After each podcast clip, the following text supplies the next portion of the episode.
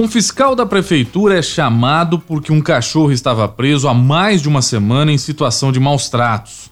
O animal ficou amarrado por mais de uma semana sem comida e sem água. Quando o fiscal chegou, após essa denúncia, encontrou o animal convulsionando. Praticamente o animal morreu na frente do fiscal, provavelmente por inanição.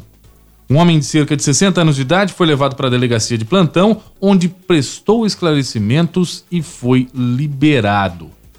Para esse tipo de caso, existe uma lei. Mas será que essa lei está sendo aplicada? É o que a gente vai discutir hoje no nosso podcast. Eu sou Ari Campos e comigo hoje, Marcelo Bonholi. Mão na cabeça! Fatos policiais. Vai, encosta, encosta, encosta. Vai entregando suas fitas logo aí, vai. Os bastidores da polícia. Quais são suas passagens? Os detalhes por trás das investigações. Tudo que você precisa e pode saber sobre os bastidores da polícia. Aqui, no Papo Policial. Aqui é polícia. Marcelo, você acompanhou vários casos de maus tratos contra animais, inclusive contra cães. Esse foi um dos casos que você acompanhou. A gente teve a informação que esse caso desse animal que morreu de inanição, é, o rapaz, o autor, o dono do animal, foi levado para a delegacia, prestou depoimento e foi liberado. Por que, que ele foi liberado? Se existe, ou pelo menos foi alterada a lei sanção? É, Ari, o que acontece é o seguinte: é, em 99, em 2019, 2018, 2019, nós tivemos aquele caso do rapaz que teria abusado de um cachorro, depois teria é, matado o cachorro a facadas e jogado num terreno baldio, né? Nós acompanhamos isso aqui no Portal Morada, inclusive é, o rapaz veio a danificar a, o carro da rádio por conta de, uma, de um enfrentamento que houve. É, nessa época não existia alteração da lei é, 9.605, que ela era de 98, né? E essa lei não teve alteração. Depois desse caso do, do, do Pitbull, é, que e foi maltratado no município de Confins, Minas Gerais, causou grande comoção. Houve uma nova é, lei, né, uma lei federal, que alterou a lei, essa lei 9.605 de 98. E a lei nova é de é, 14064-2020, ela foi criada em 2020 agora. E nessa lei, ela cria várias situações. Por exemplo, é, o artigo 32 diz o seguinte: praticar ato de abuso, maus tratos, ferir ou mutilar animais silvestres, domésticos ou domesticados, nativos ou exóticos. Tem uma pena de detenção de três meses a um ano e uma multa. Isso, a, a, essa pena é piorada, essa, essa pena ela é, ela é aumentada é, no seu no parágrafo primeiro quando se tratar de cão ou gato. Essa pena, é, para os, as condutas escritas nesse caput, no caso aqui da lei, será de 2 a 5 anos de, de reclusão, de cadeia mesmo, mais a multa é, proibindo a guarda. Inclusive, essa pena pode ser aumentada em, em, em um sexto ou um terço se ocorrer a morte do animal. Que foi o caso dessa situação que a gente acompanhou aqui, desse cachorro que morreu na frente do fiscal. Esse cachorro, ele, ele morreu na frente do fiscal e teve que ter uma, uma atuação da OAB para que essa lei passasse a valer. Né? Teve que entrar perícia para ver do que o cachorro morreu e tudo mais, para sair o laudo da perícia e aí sim fazer a conclusão dessa lei. Como o senhor foi preso, eu não sei qual foi a atitude do delegado, não sei se essa lei não tinha ainda conhecimento na nossa cidade para que ela não fosse aplicada. Mas ela existia e ela deveria ter sido aplicada. Nesse caso, como houve a morte do animal e era contra um cachorro ou um gato, ele deveria ter sido preso com uma pena de 2 a 5 anos, e também além da multa, e essa pena poderia ser é, acrescida de um sexto, um terço por conta da morte do animal. Pois é, eu conversei com representantes da OAB e eles disseram que a lei já poderia ter sido aplicada sim. O que acontece nesse caso, Marcelo, que a gente conseguiu entender de bastidores da polícia, é que isso ocorreu no feriado prolongado do Natal, ou seja, o boletim de ocorrência foi encaminhado para o plantão policial, onde outras diversas ocorrências estavam sendo registradas: violência doméstica, embriaguez ao volante, enfim. E o delegado que está de plantão tomou conhecimento dos fatos, mas precisava de um laudo é, de um profissional é, para atestar que o cão morreu de inanição ou teve maus tratos e por isso ele acabou tomando o depoimento do acusado e liberou em seguida. Os representantes da OAB acreditam que foi um equívoco do delegado, já que ele poderia ter aplicado sim a lei sanção neste caso.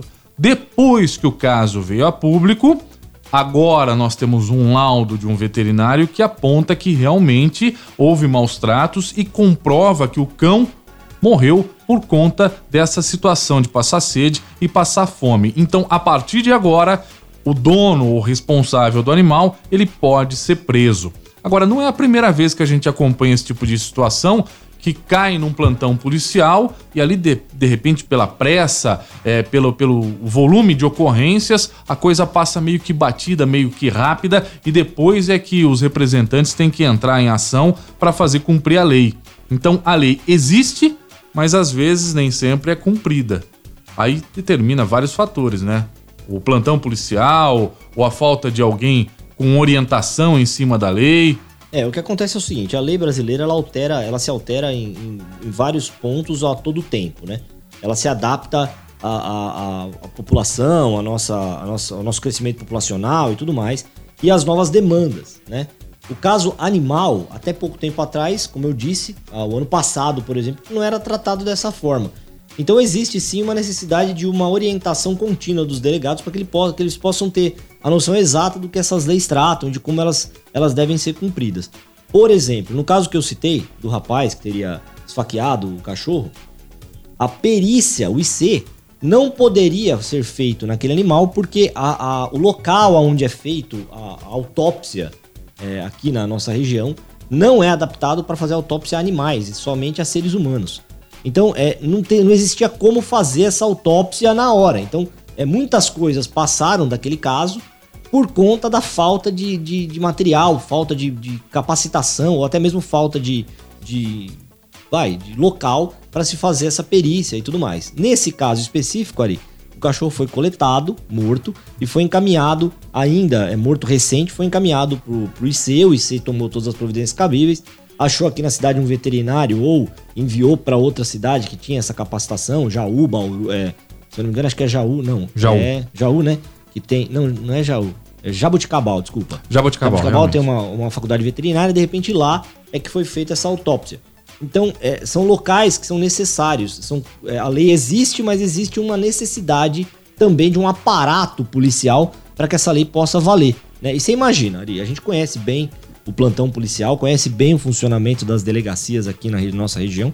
E imagina uma ocorrência dessa natureza caindo na mão de um plantão policial na hora de uma, num, vai, de um Natal, de uma virada de ano que tem é, tentativa de homicídio, é, roubo, acidente. Então, assim, é, é, é, uma cacetada de coisa numa delegacia única com dois investigadores, dois escreventes e um delegado.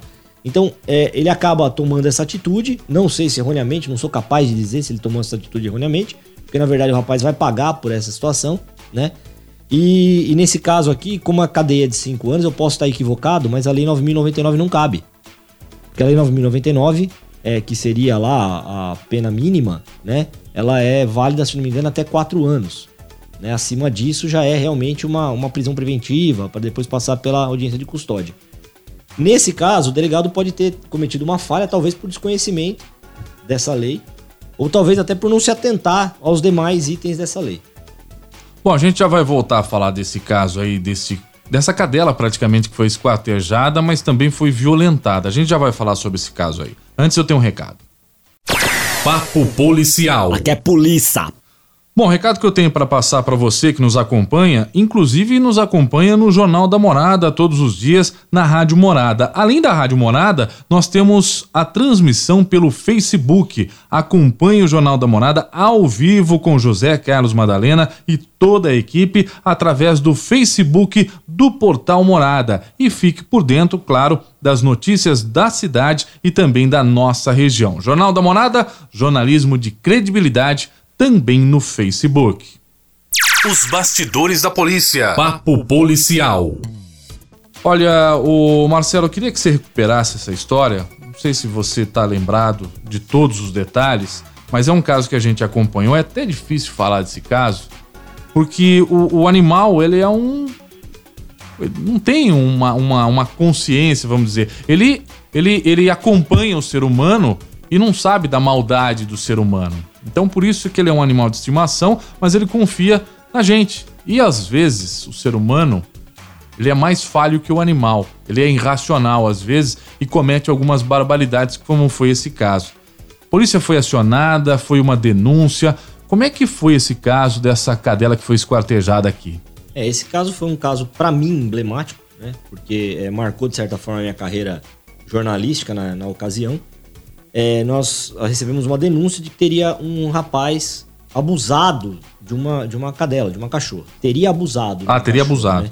Aí nós fomos até ao proprietário dessa cachorra. Ele é um, ele mora com a esposa. A cachorra é muito, é, já era da família, já tinha uma certa idade, não era uma cachorra muito nova, mas era bem tratada.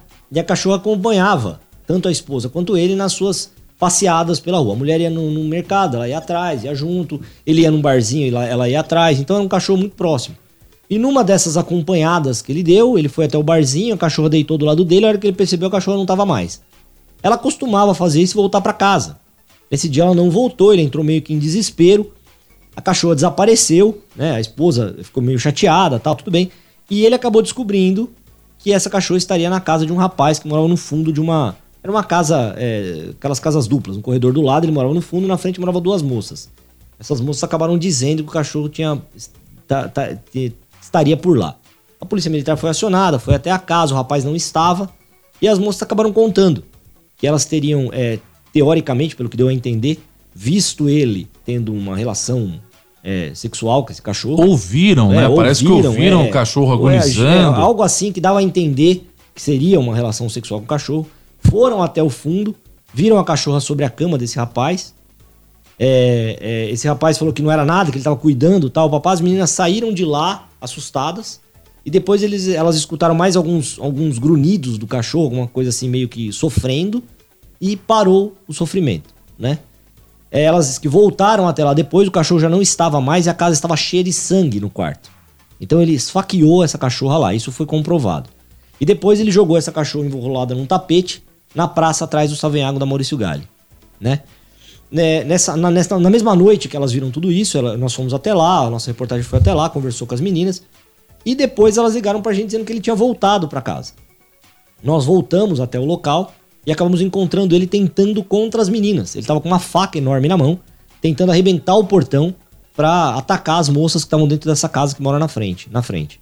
É, é, de impulso, nós acabamos tomando uma atitude com a, com a viatura da rádio, de tentar expulsar ele do local. Conseguimos e no fim das contas nós acabamos na delegacia também, com o vidro da viatura estourado e, e tudo mais. Mas é uma situação emblemática porque é, é essas pessoas elas provam que elas não possuem controle nenhum porque uma pessoa dessa, ela para matar um cachorro, ela mata um ser humano com facilidade incrível. Ela, ela não tem um tipo de, de, de pudor. E eu acho que isso ultrapassa a, aquela situação que a gente conhece do ser humano ruim. Isso é um ser humano que eu não posso considerar como um ser humano. Entendeu? Porque a gente sabe muito bem que, pelo menos quem tem cachorro, sabe que o amor do cachorro é incondicional. E quem vê um cachorrinho na rua, ele vem até você, você passa a mão na cabeça do cachorro. É, é, é um, é um bichinho é, carismático, vai, vamos dizer assim.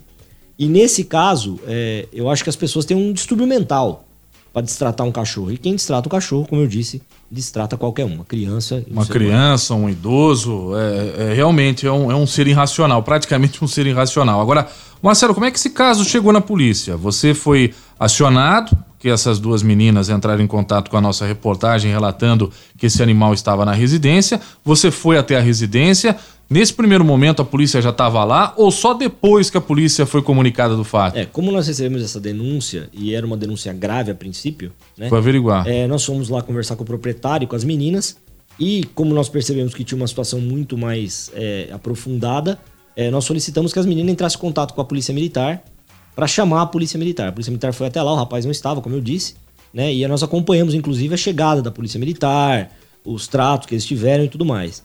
E quando nós retornamos no lugar, que as meninas ligaram dizendo que ele estava lá. Mas aí a, a, polícia militar chegou no local, constatou que tinha sangue. Constatou que tinha sangue, constatou que a cachorra não estava lá e nem o rapaz, porque a casa estava aberta na lateral. E mais não tinha nada o que fazer ali. Tinha, tinha sangue, mas não tinha casa, crime. Mas não tinha corpo, não tinha é, pessoa lá dentro. Então a polícia militar falou: olha, se ele aparecer de volta, vocês avisam.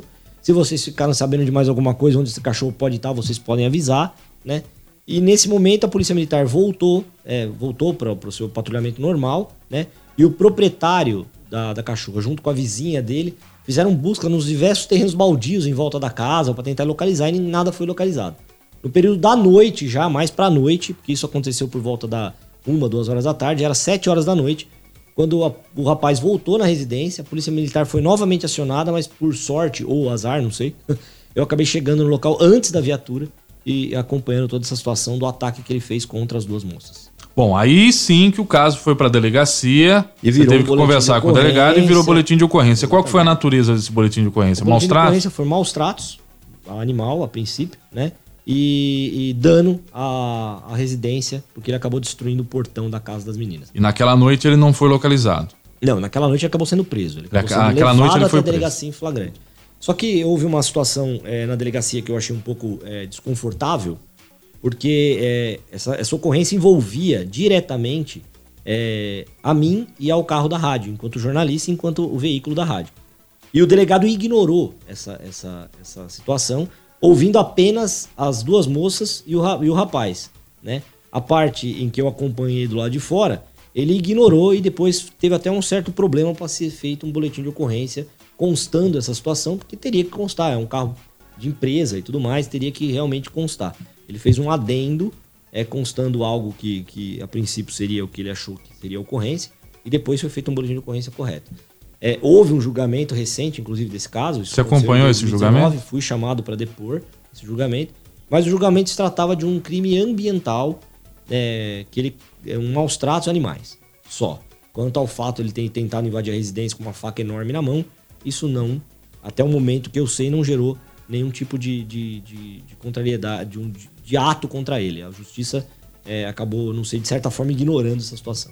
É, é- é triste isso, porque acaba desencorajando as pessoas a fazerem as denúncias. De repente, imagina agora a situação dessas duas meninas que procuraram nossa reportagem, tiveram que prestar depoimento, tiveram cara a cara com o indivíduo e agora sabem que o cara tá liberado, foi liberado, tá na rua de novo. Então as pessoas acabam sendo desencorajadas a fazer a denúncia, porque existe a lei, existe todo o procedimento, o delegado vai lá, faz, a polícia militar vai lá, faz, mas de repente a pessoa acaba sendo liberada, mesmo num caso grave como foi esse. A gente espera que isso mude algum dia. Não sei se alguns casos a lei sanção eh, vai acabar ajudando, mas a gente sabe que tem muita coisa para ser feita ainda, né, Marcelo? Tem e vai ter sempre, Mulari, porque a gente. Esse problema não é um problema da polícia civil, não é um problema da polícia militar, não é um problema da população que faz a denúncia. Esse problema é público, esse problema é do, do poder público. A gente vê, por exemplo, a situação das delegacias. Volto a citar aqui. Nós temos delegacias com problemas de investigadores, com problemas de situação de material, de, de, de viatura, seja lá do que for. Então, é, é- e sem contar o salário também, extremamente debilitado de todas as, as funções policiais, tanto civil quanto militar. Essa situação em si já gera um desconforto, entendeu? E já gera problemas. É lógico que, assim, é é lógico não, não é lógico, porque a gente acompanhando é, a situação dos animais, a gente tem que entender que os animais, eles são, é, eles têm que ser respeitados. A gente entende essa situação, eu tenho meu animal em casa, adoro minha cachorra, e eu não sei o que eu faria se alguém fizesse alguma coisa com ela.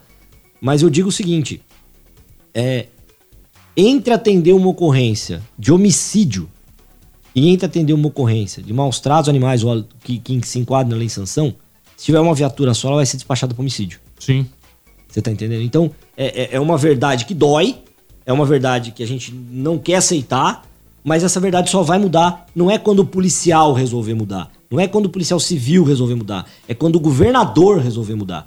Essa situação tem que ser levada pro governo. Se alguém tem que se mobilizar, se mobilize contra o governo, que tem que agir e criar situações ou fazer com que mais policiais sejam é, nomeados para essa cidade, não só militares quanto civil. Esse é o repórter Marcelo Bonholi, eu sou Ari Campos, essa foi mais uma edição do nosso podcast.